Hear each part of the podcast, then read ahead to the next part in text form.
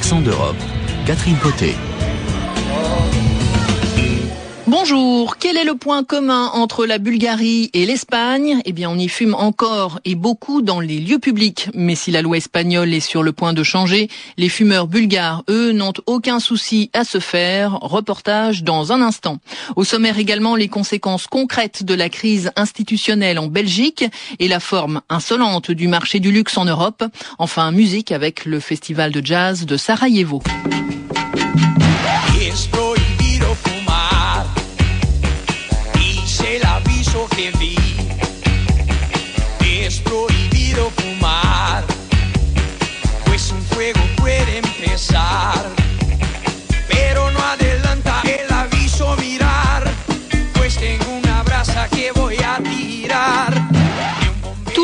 Européens y viennent les uns après les autres, mais certains beaucoup plus lentement que d'autres. Ainsi, c'est seulement le 1er janvier prochain que les Espagnols devront se résoudre à exclure définitivement les cendriers des cafés et des restaurants. La loi espagnole, actuellement en vigueur, était jusqu'à présent l'une des moins restrictives d'Europe. Elle interdit la cigarette dans les bureaux, dans les écoles et dans les hôpitaux, mais elle a laissé le monde de la restauration faire ce qu'il veut. Et bien sûr, les fumeurs ont continué à fumer dans les cafés les restaurants. Mais avec la nouvelle loi, tout va changer. Reportage de François Musso. La cafétéria s'appelle Cochifrito. On est à deux pas de la Grande Via, la grande avenue commerçante de Madrid. Et ici, comme dans presque tous les bars et les cafétérias de la capitale et de l'Espagne, on fume. On fume même beaucoup. Le système de ventilation fonctionne à peine. Les fumeurs sont rois. Maria Estrella, la cinquantaine élégante est notaire, elle vient ici tous les jours, assise au comptoir, elle enchaîne cigarette sur cigarette. Eh, Moi, je suis une assez grosse fumeuse. J'ai très souvent besoin de ma petite cigarette. Je ne fume pas à mon domicile ni à mon bureau, mais plutôt dans les cafés ou dans la rue.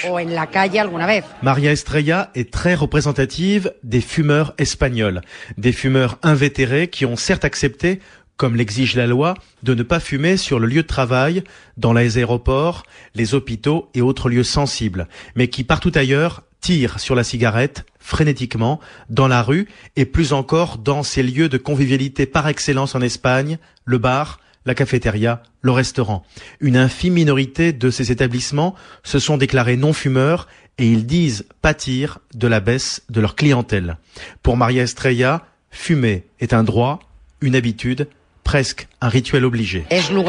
C'est un lieu où on s'amuse. Je viens boire une bière ou un café avec des amis et c'est là que j'ai le plus envie d'une cigarette. J'ai aussi des amis non fumeurs, mais ça ne m'empêche pas de fumer.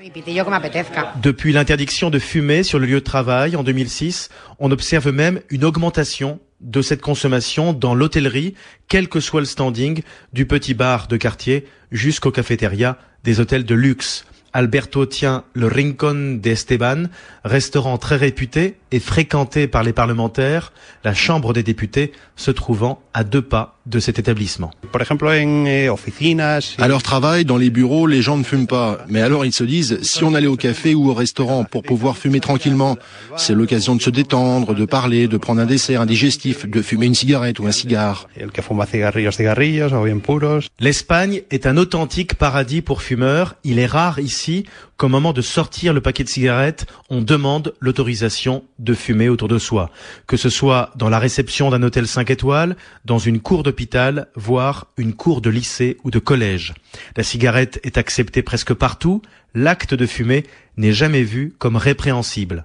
Certes, les restaurants de standing, ou très vastes, ont désormais aménagé des zones non fumeurs, mais cela se fait lentement, et ces zones sont souvent situées dans une arrière-salle. Emilio tient à la Cruz Blanca, un restaurant de gourmet dans le centre de Madrid qui précisément fait partie des exceptions. La plupart de nos clients sont étrangers et ils ont la bonne habitude de, de ne pas fumer. Les Espagnols, eux, sont presque tous des fumeurs invétérés. Tout cela, évidemment, va changer d'ici peu car, à partir de janvier 2011, une loi drastique va s'aligner sur la plupart des pays européens.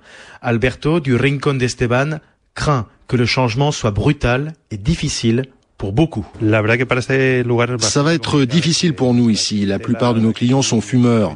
Des gens qui aiment bien manger, s'attarder à table, fumer des cigares. Pour eux, ce sera un changement radical. Je crois bien que pour ce type de clientèle, ça va être très compliqué de s'adapter. De nombreux hôteliers s'opposent au changement de législation. La cigarette fait partie de la culture espagnole et ne doit pas disparaître, disent-ils. Des associations de fumeurs aussi sont en colère, comme de simples consommateurs comme Maria Estrella. Moi, je crois que ça n'est pas bien d'interdire de fumer dans les lieux publics. Ceux qui ne fument pas, eh bien, ils n'ont qu'à aller dans un espace non fumeur prévu par la loi et pas dans les cafés. Maria Estrella n'aime pas la législation à venir.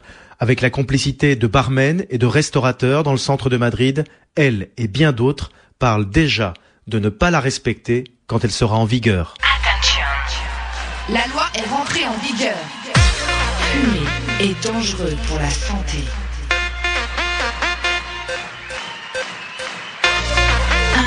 Interdit de fumer. Et non, il n'est pas encore interdit de fumer, du moins en Bulgarie, car si l'Espagne a décidé de tourner la page du tabac dans les cafés et les restaurants, il n'en va pas de même en Bulgarie où les fumeurs bénéficient d'un des régimes les plus favorables, les plus laxistes diront certains, de l'Union européenne. Une loi interdisant la cigarette dans les lieux publics a bien été votée, mais elle n'a jamais été appliquée. À Sofia, les explications d'Alexandre Lévy. Si vous ne supportez pas la cigarette, vous allez passer un mauvais moment ici. Car en Bulgarie, on fume beaucoup et partout, à n'importe quel moment de la journée aussi, au petit déjeuner jusqu'au dîner, en passant par l'apéritif, en travaillant, la pause et lorsqu'on sort le soir. Les Bulgares sont de gros fumeurs. Dans l'Union européenne, ils arrivent juste derrière les Grecs. Les jeunes, notamment les jeunes femmes, fument de plus en plus tôt leur première cigarette. Dans la tranche d'âge 15-24 ans, une personne sur trois déclare fumer tous les jours. Le nombre de fumeurs actifs est évalué à 2 millions de personnes, sur une population de 7 millions, et la consommation moyenne est d'un paquet par jour. Afin de se conformer aux directives européennes, le précédent gouvernement du socialiste Sergei Stanichev avait bien tenté d'interdire la cigarette dans les lieux publics. Une nouvelle loi a même été votée dans ce sens. Elle devait rentrer en vigueur le 1er juin 2010. Mais entre-temps, il a eu des élections législatives et le ras de marée du parti de centre-droite guerre de l'actuel Premier ministre Boyko Borisov. La loi a été amendée en urgence. Résultat, tout est redevenu comme avant. Le parti de Boyko Borisov avait pourtant lui aussi promis d'harmoniser la législation sur la cigarette avec celle des grands pays européens. La ministre de la Santé avait même pris pour exemple la France avant de reconnaître que les Bulgares n'étaient pas prêts. Nous vivons sous des latitudes où l'on imagine encore mal se passer d'une cigarette en sirotant notre café turc, a-t-elle reconnu. Malgré les protestations d'une poignée de non-fumeurs, réunis dans l'association Besdim sans fumer, qui ont notamment pénétré de force dans le Parlement, l'amendement est passé comme une lettre à la poste. Peut-être parce que les députés, qu'ils soient de droite ou de gauche, sont eux aussi de gros fumeurs, et qu'en période de crise économique, on ne prend pas des mesures aussi impopulaires.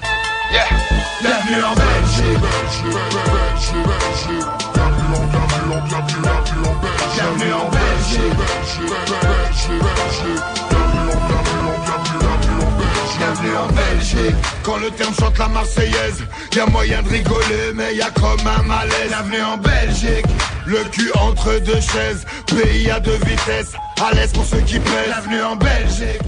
Direction la Belgique, donc un pays dirigé depuis les élections législatives en juin dernier par ce qu'on appelle à Bruxelles un gouvernement aux affaires courantes. Wallons et Flamands ne parvenant pas à former une coalition pour gouverner le pays. Les conséquences de ce blocage institutionnel sont nombreuses au niveau politique, mais aussi en termes d'image, puisque la Belgique assure actuellement la présidence tournante de l'Union européenne.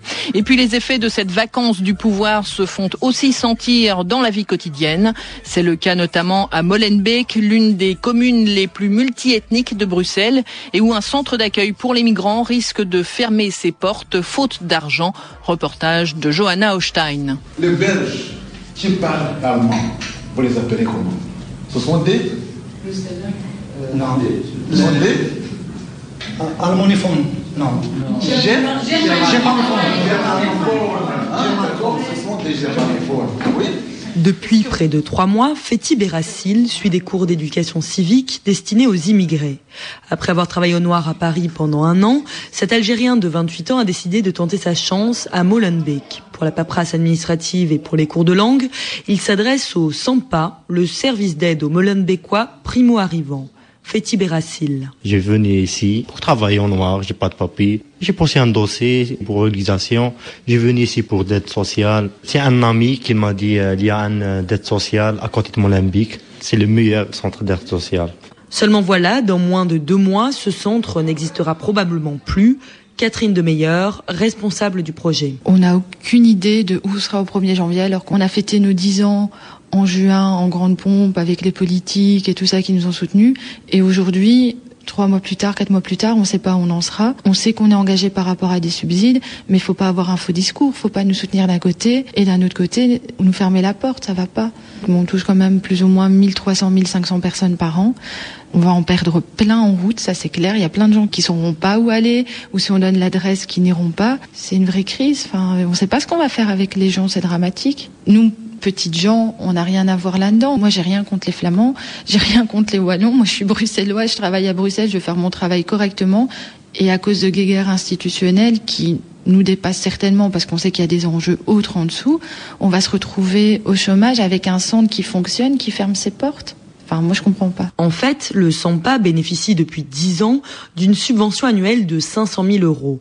Ce montant s'inscrit dans un programme subventionné par le gouvernement fédéral, la politique des grandes villes, dont l'objectif est de favoriser la cohésion sociale à cause du blocage institutionnel que connaît la Belgique depuis près de cinq mois, cette enveloppe pourrait ne pas être reconduite et 58 personnes risquent de perdre leur emploi. Les explications de Sarah Tan, responsable de la politique des grandes villes à la commune de Molenbeek. Étant donné que c'est une politique fédérale, il y a discussion au sein du gouvernement à savoir si ça reste fédéral ou si ça passe en politique régionale. Et si ça passe en politique régionale, on n'a absolument pas d'informations sur les finances qui vont euh, euh, aller avec euh, la régionalisation. Donc en gros, on peut très bien dire qu'on garde l'idée des programmes et que ça va être la région de Bruxelles-Capitale qui va commencer euh, à les gérer à partir de l'année prochaine, mais la région de Bruxelles-Capitale ne recevrait pas d'argent pour ça et donc ne pourrait financièrement pas se permettre de mettre en place un programme d'une aussi grande envergure. La crise institutionnelle, c'est extrêmement abstrait pour les gens. Et donc, dans l'absolu, comprendre que son emploi, qui est très concret, est menacé par quelque chose d'aussi abstrait, est totalement incompréhensible. Comme Molenbeek, 18 autres villes en Belgique sont concernées par cette enveloppe budgétaire. Mais le non-renouvellement de cette subvention n'est pas le seul effet pervers d'un gouvernement en affaires courantes. Pascal Deluit, politologue. Mais en fait, un gouvernement en affaires courantes est un gouvernement qui, comme le dit un peu son nom, est un exécutif qui peut gérer au jour le jour, mais euh, ne peut pas prendre d'initiative nouvelle. Et donc, en renouvellement de budget, un renouvellement d'une équipe, une promotion d'une personne, il y a une dynamique d'initiative et un gouvernement d'affaires courantes ne peut pas avoir de nouvelles initiatives. On devra, euh, au plus tard, le 15 décembre, avoir un gouvernement de plein exercice même si c'est un gouvernement transitoire, parce qu'il faut absolument voter un certain nombre de lois avant le 31 de l'année, et notamment les lois budgétaires, mais pas uniquement les lois budgétaires. Pour le politologue, la situation n'est pas encore désespérée, puisque le pays est habitué à ce genre de blocage institutionnel. En 2007, la Belgique est restée avec un gouvernement aux affaires courantes pendant plus de six mois. Conso. Conso. La chronique consommation. Ils ont de l'argent, ils aiment le dépenser pour acheter des bijoux ou des vêtements de grandes marques. Les consommateurs du luxe vont très bien, merci pour eux. La crise, ils ne connaissent pas, Catherine Guillardi. La crise Quelle crise? se demandait le journal Le Monde au mois de septembre. Sur les Champs-Élysées à Paris, les consommateurs affluent dans la boutique Louis Vuitton, par exemple, à tel point que jusqu'à la fin du mois de novembre, le magasin ferme ses portes une heure plus tôt que d'habitude et limite les achats à un sac par client. Le luxe se porte à merveille avec une hausse de 10% pour cette année. En Europe, le secteur pèse 62 milliards d'euros. Alors Catherine, comment cette hausse s'explique-t-elle? D'abord parce que le luxe n'allait pas bien. On ne remonte jamais aussi bien que lorsqu'on est descendu. Ensuite parce que l'euro est faible et le dollar fort. Les touristes affluent sur le vieux continent et les grandes marques, c'est la troisième raison, ont investi dans de nouvelles et belles boutiques. Bien sûr, les consommateurs achètent toujours en ligne, le plus souvent d'ailleurs au même prix que dans une boutique, mais les ventes dans les magasins de marques ont fait un bond de 20% au premier semestre de cette année. Et quelles sont les motivations du consommateur qui achète un objet de luxe aujourd'hui?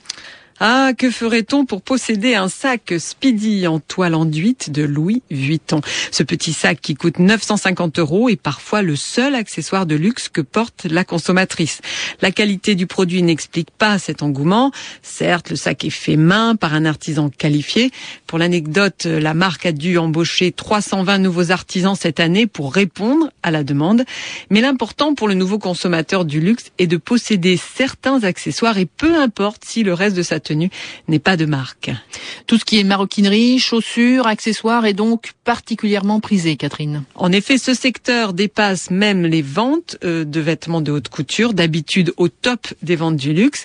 Alors il y a aussi ce qu'on appelle le hard luxury, c'est-à-dire les bijoux et les montres. Le Suisse Swatch n'arrive pas non plus à fournir toutes ces boutiques. D'autres grandes marques peinent à produire, comme c'est le cas euh, chez Cartier ou Hermès. Hermès, dont l'action a augmenté de 90% depuis le début de l'année.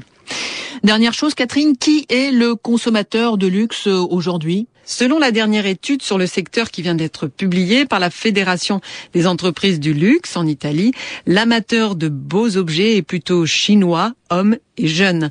Le philosophe français Gilles Lipovetsky, qui a étudié l'engouement et le fétichisme pour les marques, affirme que le consommateur ne veut plus tant en imposer aux autres qu'être satisfait de lui-même.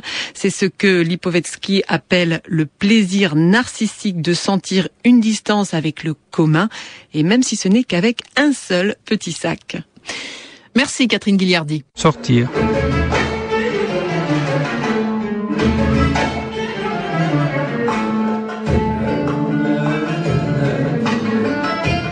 Sarajevo vibre cette semaine au rythme du jazz et des intonations orientales du turc Buran Osal. C'est en effet la quatorzième édition du Festival international de jazz de Sarajevo. Les concerts se succèdent avec des têtes d'affiche de niveau international. À Sarajevo, Sophie Guesnay. Impossible d'y échapper. À Sarajevo, les affiches sont partout. La nouvelle édition du Jazz Fest, comme on l'appelle, a bel et bien démarré. Loin des États-Unis, berceau du jazz, la programmation est ici à l'image du pays, carrefour entre l'Orient et l'Occident. Il y a évidemment des artistes américains, canadiens, britanniques et français. On peut citer le violoniste Didier Lockwood ou encore le guitariste John Scofield. Mais il y a aussi des artistes turcs, arméniens et bien sûr bosniens, très connus ici, un peu moins sur la scène internationale. Tous ont leur propre héritage, leurs propres influences et le mélange peut parfois surprendre. Pour le concert d'ouverture, c'est le percussionniste turc Buran Osal qui était sur scène. La salle était comble avec plus de 850 spectateurs. Il ne s'agissait pas d'un véritable concert de jazz au sens où on l'entend habituellement, mais la couleur jazz, elle était bien là, notamment durant les 15 minutes d'improvisation de Burano Sal, véritable performance musicale largement applaudie et saluée par le public. À côté de ces têtes d'affiche, il y a également des artistes moins connus ou en devenir, comme l'arménien Tigran Hamassian ou encore le bosnien Edin Bosnic.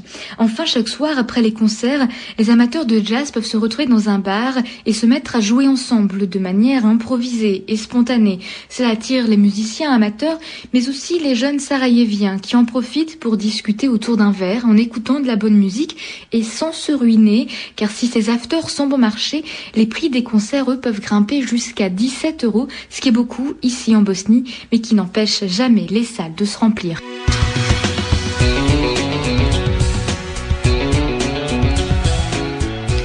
Ainsi se termine Accent d'Europe, une émission produite avec le soutien du programme Euranet et réalisée par Françoise Grelot.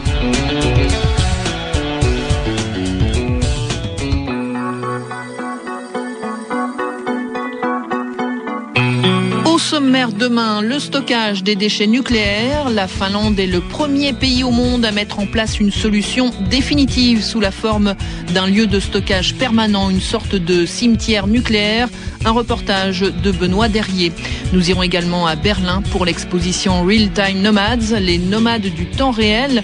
L'artiste suisse Maya Weyermann rend hommage aux immigrés qui vivent en Allemagne. À demain pour un nouveau numéro d'Accent d'Europe. Pour nous écrire, accent au pluriel, point Europe, rfi.fr.